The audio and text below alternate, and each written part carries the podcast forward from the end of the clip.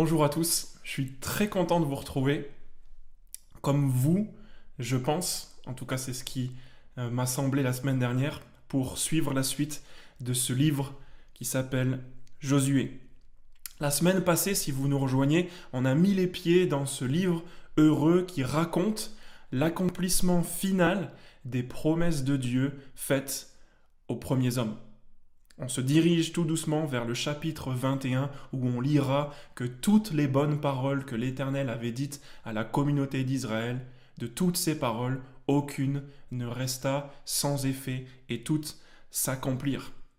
Mais pour le moment, on est encore à la frontière du pays rêvé que Dieu donne à son peuple pour y habiter avec lui et ainsi retrouver ce qui avait été perdu aux origines dans le pays qu'on appelait Éden. On a vu au premier chapitre comment le peuple entrerait en possession de ce pays qui est son héritage. Il leur suffirait de suivre leur nouveau meneur, Josué. Et cette semaine, pour le chapitre 2, la question qui se pose est la suivante. Pour qui est cet héritage? À qui est destiné ce bon pays En répondant à cette question ce matin avec ce chapitre 2, on va aborder le thème bouillant du sort des Cananéens. Parce que dans ce chapitre, on quitte un instant le point de vue du peuple de Dieu et de Josué pour observer les mêmes événements, les mêmes promesses du point de vue de Jéricho, du point de vue de son roi, du point de vue d'une habitante et du point de vue même des habitants de tout le pays. Certes, Dieu est généreux avec son peuple, il s'apprête à lui offrir ce pays, mais cette possession implique la dépossession des habitants du pays. Posez peut-être cette question, est-ce que ça voudrait dire que Dieu est injuste? C'est ce qu'on va découvrir ce matin. Alors lançons-nous de suite dans cette aventure avec les espions. C'est ce qui se passe au verset 1. Voyez Josué, le fils de Nun, ce meneur du chapitre 1, fit partir secrètement de Sittim deux espions, en leur disant Allez explorer le pays, en particulier Jéricho. J'ai Josué envoie discrètement deux espions. On ne sait pas vraiment pourquoi. On peut juste deviner que, comme l'Éternel lui a demandé de le faire au chapitre 1, il s'en réfère à ce que Moïse a écrit. Et qu'est-ce que Moïse a écrit dans les cinq premiers livres de la Bible? Eh bien, il a peut-être lu dans Nombre chapitre 13 qu'à l'époque, avant d'entrer dans le pays, euh, Moïse avait reçu cet ordre et il avait accompli cela d'envoyer douze hommes depuis le désert pour explorer ce pays. Seulement à l'époque, ça s'était très mal passé.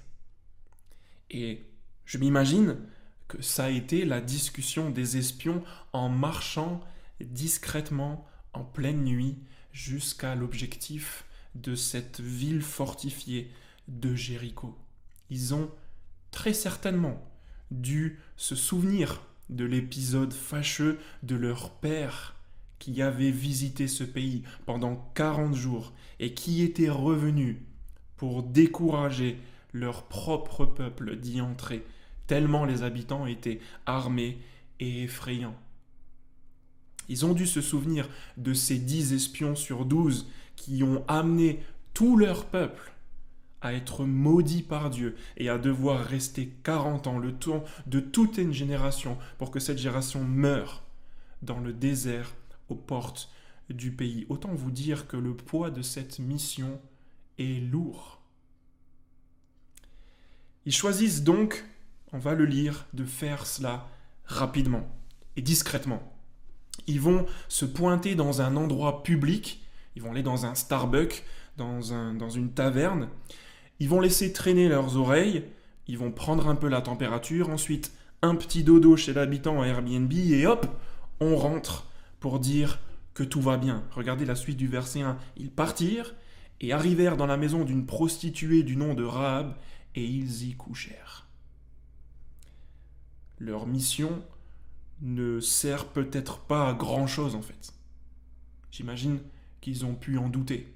Ils sont là juste pour voir et pour rentrer très vite et ne pas refaire les mêmes erreurs que dans le passé mais aussi rapide que le chapitre 1 a commencé, souvenez-vous, avec la mort de Moïse et la levée du nouveau meneur. Le chapitre 2 montre très rapidement la poisse des espions qui paraissent être les plus nuls qu'on ait jamais rencontrés. Parce qu'à peine sont-ils arrivés que leur couverture est déjà dévoilée par les renseignements généraux. Et les plus hautes instances agissent tout aussi rapidement. Ils sont découverts Regardez le verset 2. On dit au roi de Jéricho, des Israélites sont arrivés ici cette nuit.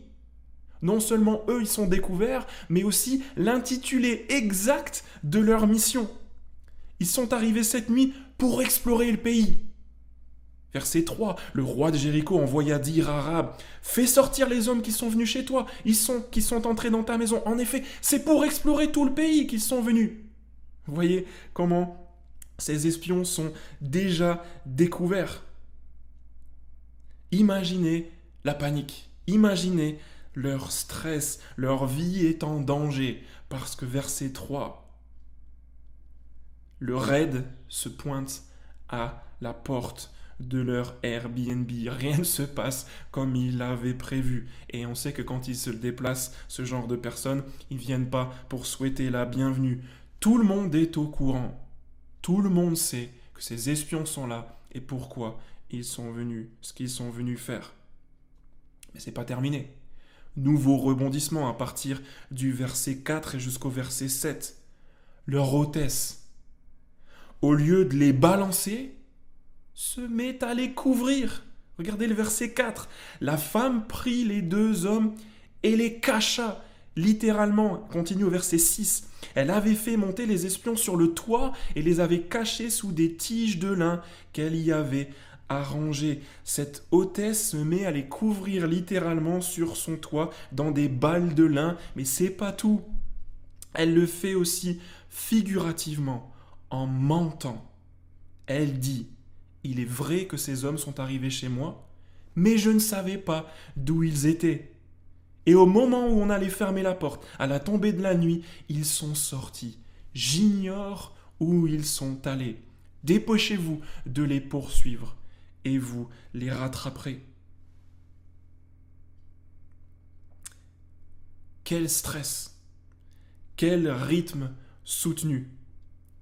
Mais les espions ne sont pas au bout de leur peine, et ils ne sont pas au bout de leur surprise, parce que l'un des plus beaux espoirs, l'un des plus beaux rappels de la volonté de Dieu dans toute la Bible et l'une des plus grandes surprises de tout ce livre de Josué surviendra suite à cette honteuse déconvenue.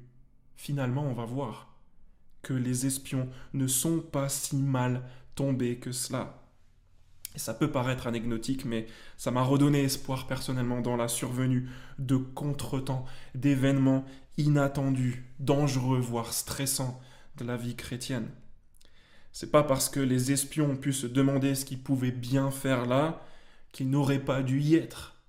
Au contraire, on va voir que l'objectif atteint par leur visite est bien plus glorieux que le moyen d'y arriver. Et on va voir cela dans les versets 8 à 11. Parce que quand Rahab prend la parole, à partir du verset 8, là c'est la grande surprise. Avant que les espions se couchent, Rahab monta vers eux sur le toit et leur dit. Elle monte vers eux. Et qu'est-ce qu'elle leur dit? Il se révèle que Rahab est l'une des leurs. Scénario magnifique elle qui feignait l'ignorance dans les versets 4 et 5. Je ne savais pas d'où ils étaient, j'ignore où ils sont allés. En sait plus qu'il n'aurait pu le penser. Elle commence au verset 9 par le dire. Je le sais. Qu'est-ce que Rahab sait? Elle connaît non seulement les espions, mais également leur avenir, leur histoire et au comble, leur Dieu connaît leur avenir. Regardez le verset 9. Je le sais, l'Éternel vous a donné ce pays. Rahab connaît l'avenir de ce peuple parce qu'elle connaît les promesses que Dieu lui a faites. Moïse en avait fait un chant dans Exode chapitre 15. Et Rahab est en train de confirmer ce chant puisqu'elle dit La terreur que vous inspirez s'est emparée de nous, et tous les habitants du pays tremblent devant vous. C'est quasiment les paroles de Moïse. Nous avons perdu courage, verset 11. Notre esprit est abattu devant vous. Rahab est en train de confirmer les promesses de Dieu, elle les connaît. Si ça peut nous surprendre de reconnaître un chrétien au camping parce qu'on a vu un poisson sur sa voiture ou parce qu'on a, on a croisé sa Bible qui traîne ou on a vu une famille qui priait à table, là c'est tout bonnement hallucinant. Rahab connaît l'avenir, les promesses de Dieu. Elle connaît aussi l'histoire. Elle connaît la Bible, on pourrait dire. Verset 10. En effet, nous avons appris comment à votre sortie d'Égypte l'Éternel a asséché devant vous l'eau de la mer des roseaux, et comment vous avez traité les deux rois des Amoréens de l'autre côté du Jourdain, Sion et Og, que vous avez exterminés? On avait vu cela la semaine dernière. Rahab connaît l'histoire du peuple de Dieu, une histoire vieille d'il y a plus de 40 ans. Et on en arrive au verset 11, qui est peut-être le plus surprenant. Cette profession incroyable. En l'apprenant, nous avons perdu courage et notre esprit est abattu devant vous, car c'est l'Éternel, votre Dieu, qui est Dieu, en haut dans le ciel et en bas sur la terre. Rab connaissait les promesses de Dieu, l'histoire dans laquelle Dieu se révèle, et du coup, elle connaissait Dieu. Elle connaissait l'Éternel avant même de rencontrer ses espions. Et peut-être même qu'elle connaissait mieux que ses espions, dans un sens, l'Éternel. Parce que ces espions, un temps, ont pu se demander ce qui leur arrivait. Mais elle sait que c'est le Dieu l'Éternel qui règne sur la terre, qui a orchestré ce qui est en train d'arriver, qui a fait venir les espions chez elle. Ce qui fait de Rahab, cette femme étrangère, un modèle de foi que les auteurs du Nouveau Testament vont utiliser. On entend parler d'elle dans Hébreu chapitre 11, dans Jacques chapitre 2. En fait, on a sous les yeux avec ce chapitre un bel exemple de foi qui nous aide à la définir. Comment est-ce que vous définissez la foi? Vous pensez peut-être que c'est un héritage familial? Vous le pensiez parce que Rahab, vraisemblablement, n'avait pas de parents croyants. Ses parents étaient des païens, tout comme elle. On apprend avec Rahab, dans ces onze premiers versets, ce que c'est que la foi. Et la foi, il semble que c'est une crainte qui nourrit une confiance factuelle et active dans les promesses de Dieu. C'est un peu long, je le répète, une crainte, c'est ce qu'on va observer, qui nourrit une confiance factuelle et active dans les promesses de Dieu. D'abord, prenons les définitions qu'on en fait le plus souvent, on pourrait croire que la foi, c'est croire qu'il y a un Dieu, ou au moins une force qui s'y apparente. Vous pouvez peut-être penser que respecter les choses sacrées, ça suffit pour avoir la foi. Peut-être que vous pensez que vivre des émotions fortes comme la joie ou les pleurs, la crainte, ça pourrait suffire. Mais le problème, c'est qu'on lit au verset 9 que tous les habitants du pays tremblent, pourtant ils n'ont pas la même foi que Rahab. Cette crainte en fait partie, mais ça ne suffit pas. Ce qui démarque la foi de Rahab de tout le reste du pays, c'est cette confiance qu'elle avait placée, mais qui qu'elle détourne du pouvoir de sa nation, la confiance qu'elle pouvait avoir dans son roi pour la, protéger, qu'elle détourne vers ces deux espions qui représentent Dieu. en d'autres termes, Rab montre qu'elle a plus confiance en Dieu qu'en tout autre pouvoir, quitte même à risquer sa vie. Quand elle est face euh, euh, au raid qui a tapé à sa porte, là, elle prend des risques. on voit que le plus important pour elle, c'est rien d'autre que Dieu et ses promesses. C'est pas sa famille, c'est pas le regard des autres, c'est pas sa vie, c'est pas son travail. Plus important pour elle, ce sont les promesses de Dieu. Est-ce que ça fait de la foi un sentiment, une aptitude que Rab posséderait, mais que tout le monde n'a pas? Comment est-ce qu'on fait quand on est sans cette capacité?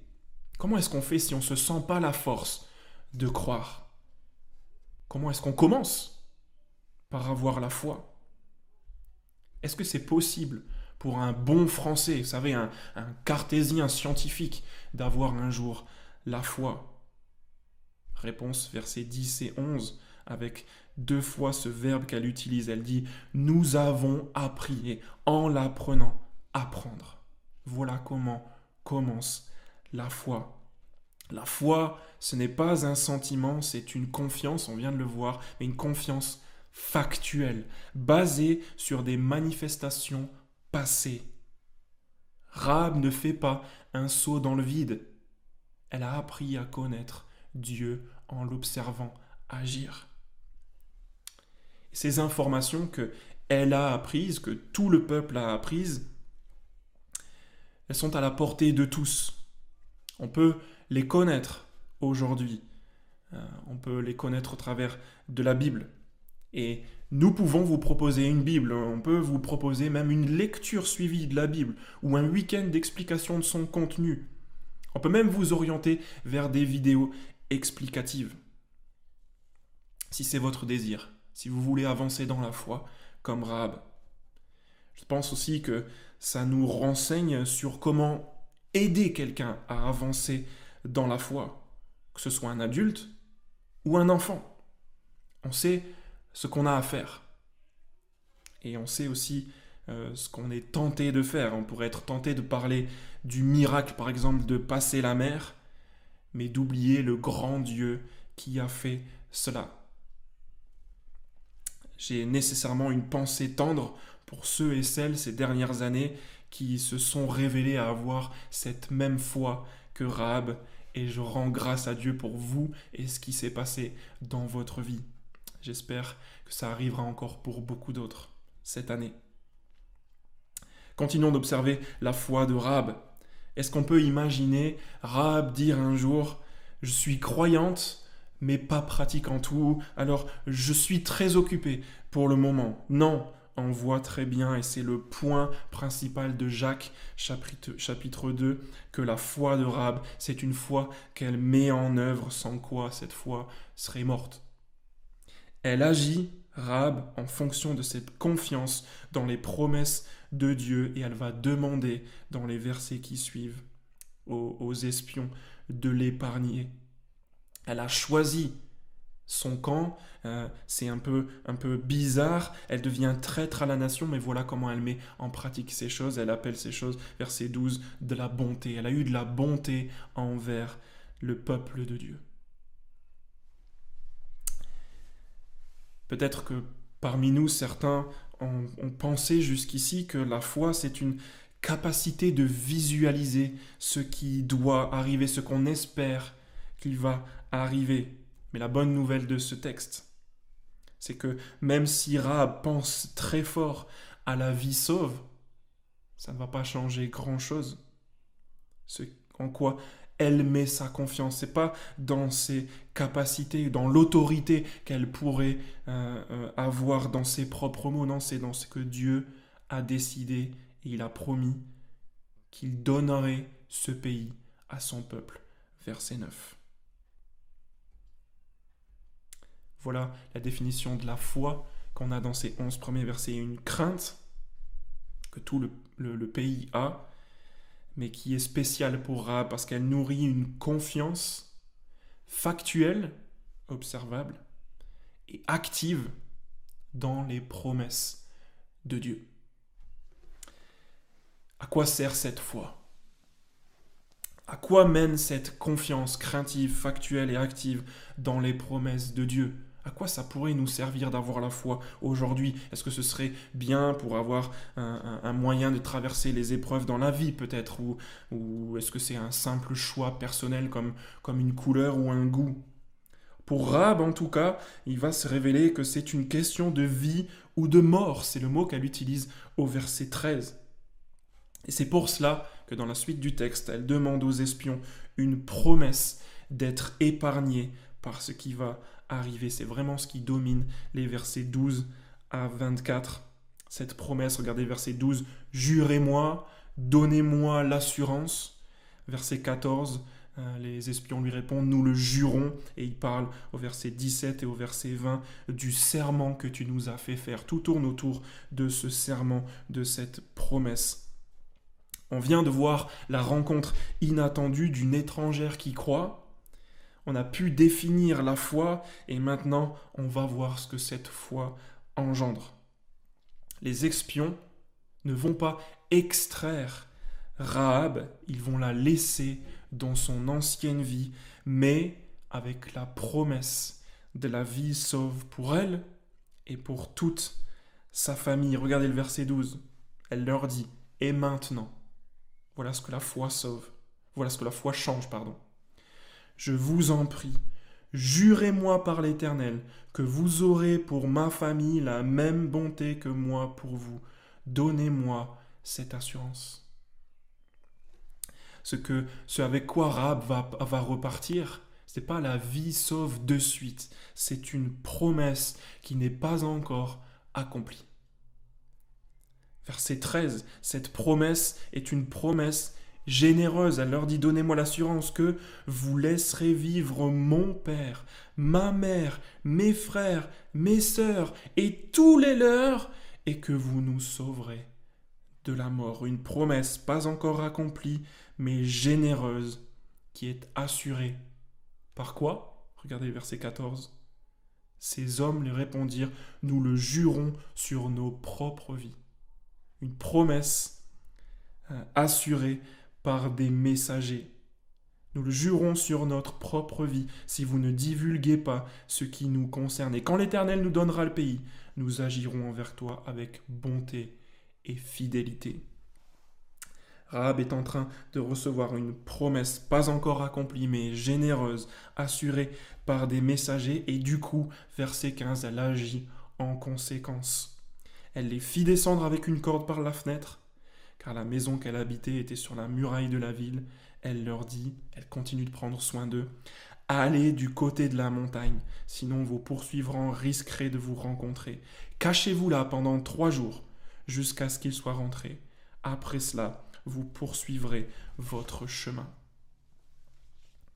Rab, dans les versets 15 à 16, 15 et 16, euh, agit en conséquence de cette promesse qui vient de lui être faite. Et enfin, dans les versets 17 à 22, et on va commencer par 17 à 19, elle reçoit un signe de cette promesse.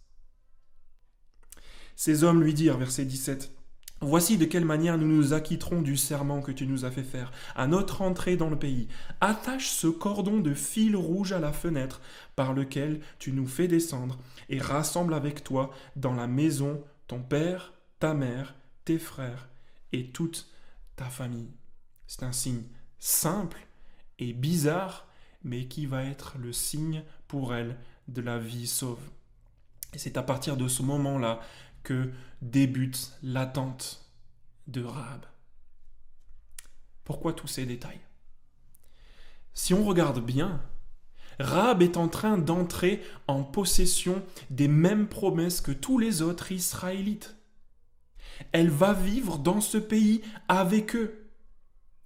Pas parce qu'elle fait partie de la nation d'Israël de base, de naissance, mais elle est tout de même de la même digne descendance de ceux qui l'ont précédée et qui étaient comme elle au final. Pensez à Adam, le maudit, épargné par Dieu.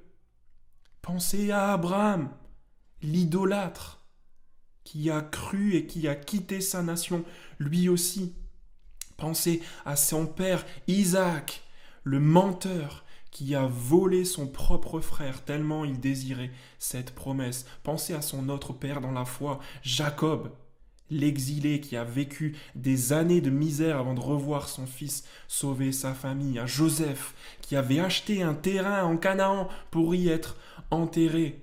Rahab a hérité de cette même foi. Elle a reçu la promesse de la vie, un signe qui l'accompagne, et elle a attendu la délivrance. Comme Noé, elle va voir son monde s'écrouler comme les Hébreux à l'époque de la dixième plaie. Elle va être confinée chez elle avec un petit signe ridicule à l'ouverture de sa maison. Tout comme à cette époque, la seule partie de la muraille qui va être épargnée et rester debout au milieu de la destruction, ce sera la partie où elle habite. Souvenez-vous du pays de Goshen, dans l'Exode. Ce qu'on a sous les yeux, c'est non seulement un exemple de foi qui nous permet de la, définir, qui valide ce qui se passe depuis les premières pages de la Bible, mais c'est également un précédent des réalités qui viennent après, après Rahab. Tous ceux qui hériteront avec elle auront les mêmes caractéristiques.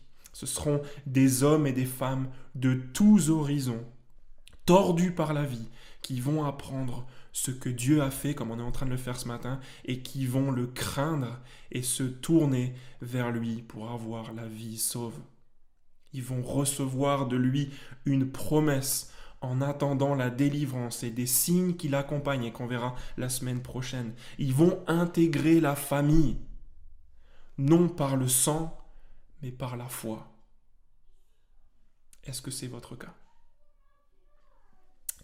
Il y a un autre endroit dans le Nouveau Testament où on entend parler de Rahab et qui montre que ce qu'on a sous les yeux dépasse le fait pour Rahab de sauver sa peau. Et qu'on est plutôt en train de parler ici d'hériter les promesses de Dieu. C'est dans Matthieu chapitre 1, verset 5.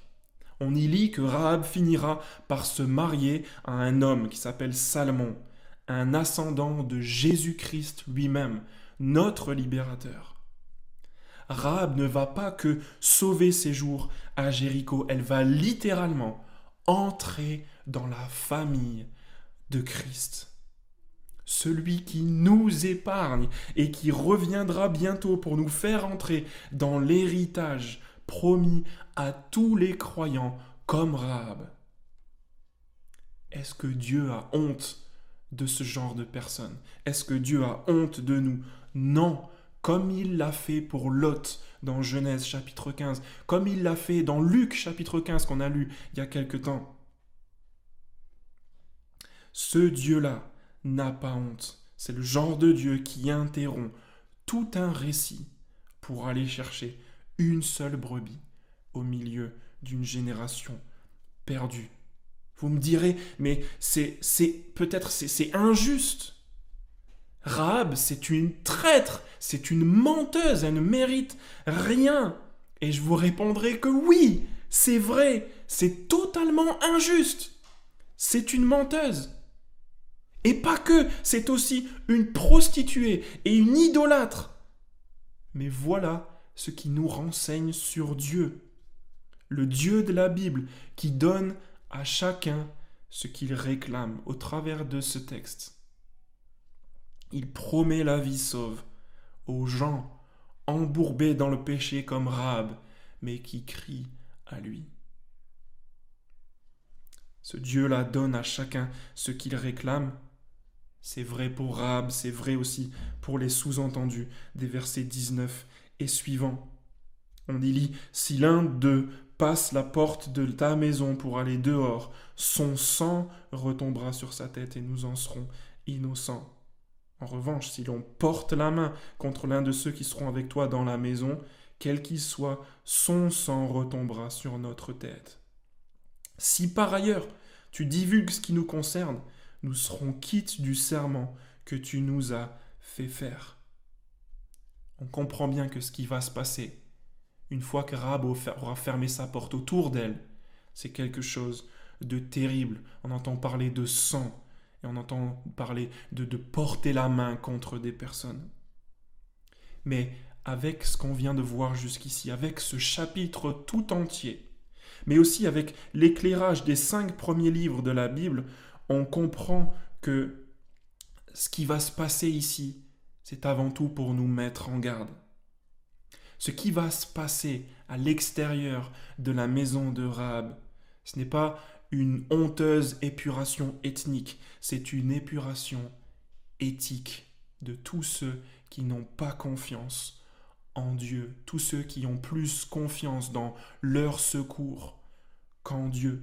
On lit dans Genèse chapitre 15 que Dieu avait dit à, Moïse, Abraham, pardon, que, que euh, dans, le futur, euh, seulement quatre générations après euh, ces, descendants qui iront en Égypte, je lis le Genèse 15, verset 16, ce n'est qu'à la quatrième génération qu'ils reviendront ici, car, Dieu dit, la faute des Amoréens n'est pas encore à son comble. On lit à peu près la même chose dans euh, de Deutéronome, que je vais trouver de suite. Écoute Israël, tu vas aujourd'hui passer le Jourdain pour te rendre maître de nations plus grandes et plus puissantes que toi, de villes grandes et fortifiées jusqu'au ciel. D'un peuple grand et de haute taille, les descendants d'Anak que tu connais et à propos desquels tu as entendu dire qui pourrait résister aux descendants d'Anak Sache aujourd'hui que l'Éternel ton Dieu marchera lui-même devant toi comme un feu dévorant. C'est lui qui les détruira, qui les humiliera devant toi, et tu les chasseras, tu les feras disparaître rapidement, comme l'Éternel te l'a dit. Lorsque l'Éternel ton Dieu les aura chassés devant toi, tu ne diras pas dans ton cœur. C'est à cause de ma justice que l'Éternel me fait entrer en possession de ce pays. En effet, c'est à cause de la méchanceté de ces nations que l'Éternel les chasse devant toi. Non, ce n'est pas à cause de ta justice et de la droiture de ton cœur que tu entres en possession de leur pays, c'est à cause, cause de la méchanceté de ces nations que l'Éternel ton Dieu les chasse devant toi. Et c'est pour confirmer la promesse que l'Éternel a faite avec serment à tes ancêtres, à Abraham, à Isaac et à Jacob. Sache donc que ce n'est pas à cause de ta justice que l'Éternel ton Dieu te donne ce bon pays à posséder, car tu es un peuple réfractaire. Voyez, avec ce chapitre 2 de Josué, et avec ces éclairages du Deutéronome et de la Genèse, on comprend bien que ce que Dieu est en train de faire, c'est pas de favoriser un peuple sur un autre, c'est de faire justice, la justice qu'on réclame quand on pense que lui est injuste ces peuples avaient atteint un niveau d'immoralité tel que ça en devenait dangereux de les laisser continuer de répandre leurs pratiques sur la terre comme à l'époque de Noé. Voilà ce qui est réellement en train de se passer en Canaan. Le sergent Hendrex a écrit le récit d'une aventure qu'il a vécue lui-même durant la guerre en Irak. Ça s'appelle La promesse d'un soldat l'histoire vraie d'un soldat américain et d'un enfant irakien. Il raconte dans euh, ce récit son quotidien à un poste de contrôle frontalier assailli par des hommes et par des passeurs d'armes qui tentent de renforcer l'insurrection à l'intérieur du pays pour soutenir le, régime de Saddam Hussein. Jusqu'au jour où Jamil, un jeune garçon de 14 ans, se présente et dit aux soldats américains Arrêtez-moi le plus surprenant, c'est que Jamil dit détenir des informations de la plus haute importance sur les insurrectionnistes, dont un des dirigeants n'est autre que son propre père. La promesse d'un soldat, c'est le récit d'une tragédie heureuse dans laquelle un jeune enfant choisit de tout perdre. Sa famille, sa maison, son pays, ses rêves, en échange d'un pacte avec le soldat qui va lui assurer la liberté et la sécurité dans un pays tout nouveau. Qui pourrait blâmer cet enfant de fuir? Qui pourrait prendre parti pour l'État islamique qui attend aux frontières? J'avoue que l'image a ses limites, mais on peut prendre parti pour ceux qui sont en train d'offrir leurs enfants en sacrifice à leur Dieu et de réduire les femmes à des esclaves sacrés comme c'était les coutumes en Canaan. Mais je vois mal comment on peut blâmer ceux qui seraient contre. Je vous propose de faire un rapide compte-rendu, comme les espions dans les versets 23 et 24, des plus grosses conséquences de ce texte pour nous ce matin. Quelles sont les frontières de cet héritage? On posait la question tout à l'heure, pour qui cet héritage est-il réservé? On a vu que c'était pour des gens comme Rahab. On a vu d'abord, premièrement, une bonne définition de la foi, qui est sa caractéristique première. On a vu que la foi se base sur des faits qu'on est encouragé à observer pour la nourrir. On a vu qu'elle ne peut pas rester sans effet dans nos vies. Et ceux qui aimeraient avancer dans la foi ou qui aimeraient faire avancer d'autres personnes dans la foi savent désormais comment faire avec ce verbe apprendre. Deuxièmement, on a vu avec les espions qu'on est encouragé par la durabilité de la foi des premiers hommes en passant par Rahab jusqu'à nous. Le moyen d'avoir la vie sauve et d'hériter les promesses de Dieu n'a en fait jamais changé. On peut dire avec eux, c'est certain, l'Éternel va tenir ses promesses. C'est le verset 24. Troisièmement, on a maintenant, je l'espère, une meilleure vision du sort des habitants de ce pays voué à la destruction. Leur sort qui nous met en garde contre le choix d'office que nous avons fait aujourd'hui de laisser Dieu aux portes de nos vies. Et si aujourd'hui vous êtes dans cette position de ne pas faire confiance plus aux promesses de Dieu qu'en vos propres forces, est-ce que je peux vous demander sincèrement de reconsidérer votre position, spécialement si vous considériez jusqu'ici Dieu comme injuste, là où on l'a vu, Dieu est généreux et il fait justice, justement. Quatrièmement, on n'a pas abordé, mais j'ose le faire maintenant, on est amené à réfléchir aux étrangers à ceux qui intégreraient notre Église, ceux qui ne font pas partie de la maison, entre guillemets, mais qui participent à la même promesse de la vie que nous. Personne ne devrait être exclu d'office quand on voit ce que Dieu fait avec Rahab, comme personne ne devrait s'exclure ou même se sentir exclu à cause de ce qu'il est ou de ce qu'il aurait fait.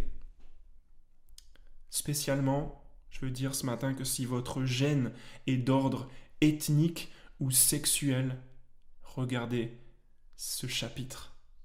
Si Rab a été accueilli par Dieu, vous êtes les bienvenus. Dieu n'a pas honte de nous. Il n'a pas honte de sa famille, de son peuple, de ses enfants.